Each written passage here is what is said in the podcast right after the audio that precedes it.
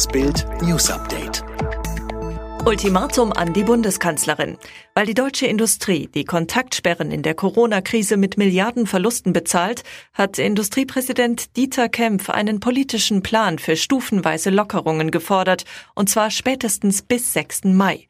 Jede Woche eines Shutdowns kostet die deutsche Volkswirtschaft einen mittleren zweistelligen Milliardenbetrag an Wertschöpfung, sagte Kempf der Funke Mediengruppe.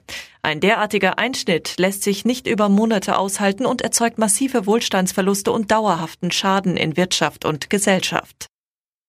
Darf mein Kind auf dem Spielplatz spielen? Darf ich am Sonntag wieder in die Kirche? Macht mein Friseur am Montag endlich auf?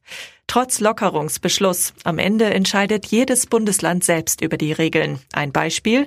Einige Bundesländer halten alle Sportanlagen weiter geschlossen. In anderen darf man wieder auf den Tennisplatz. In einem Land darf sogar schon wieder Fußball gespielt werden.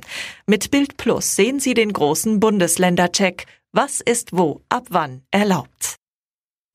In Kalifornien sind tausende Menschen für eine Lockerung der Corona-Ausgangsbeschränkungen auf die Straßen gegangen. In mindestens elf Städten des US-Bundesstaats, darunter die Hauptstadt Sacramento sowie San Francisco, Los Angeles, San Diego und Huntington Beach, demonstrierten große Menschengruppen. Ihre Proteste richteten sich dabei auch gegen die Entscheidung von Gouverneur Gavin Newsom, die Strände zu schließen.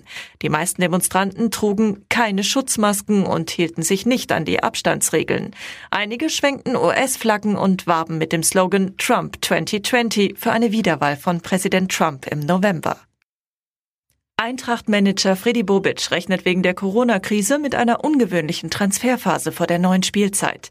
Der Transfermarkt kann ein irres Glücksspiel werden. Keiner weiß, wie lang die Transferperiode für die nächste Saison dauern wird, sagte Bobic. Viele nationale Verbände wüssten zurzeit ja nicht mal, wann und ob überhaupt sie ihre Ligasaison beenden dürfen. Außerdem rechnet er mit vielen arbeitslosen Spielern durch die Corona-Krise. Der Transfermarkt wird voll von ihnen sein, sagte Bobic der Süddeutschen Zeitung. Vielen Menschen ist er als leicht trotteliger Rechtsanwalt Ted Buckland in der Serie Scrubs, die Anfänger, bekannt. Am Freitag ist Schauspieler Sam Lloyd in Vermont gestorben. Das gab Schauspieler und Scrubs Serienkollege Zach Braff auf Twitter bekannt. Laut Entertainment Weekly wurde bei Lloyd im Januar 2019 Lungenkrebs diagnostiziert, wenige Wochen nachdem Ehefrau Vanessa Sohn Weston zur Welt gebracht hatte. Zeitgleich entdeckten die Ärzte einen inoperablen Tumor in seinem Gehirn.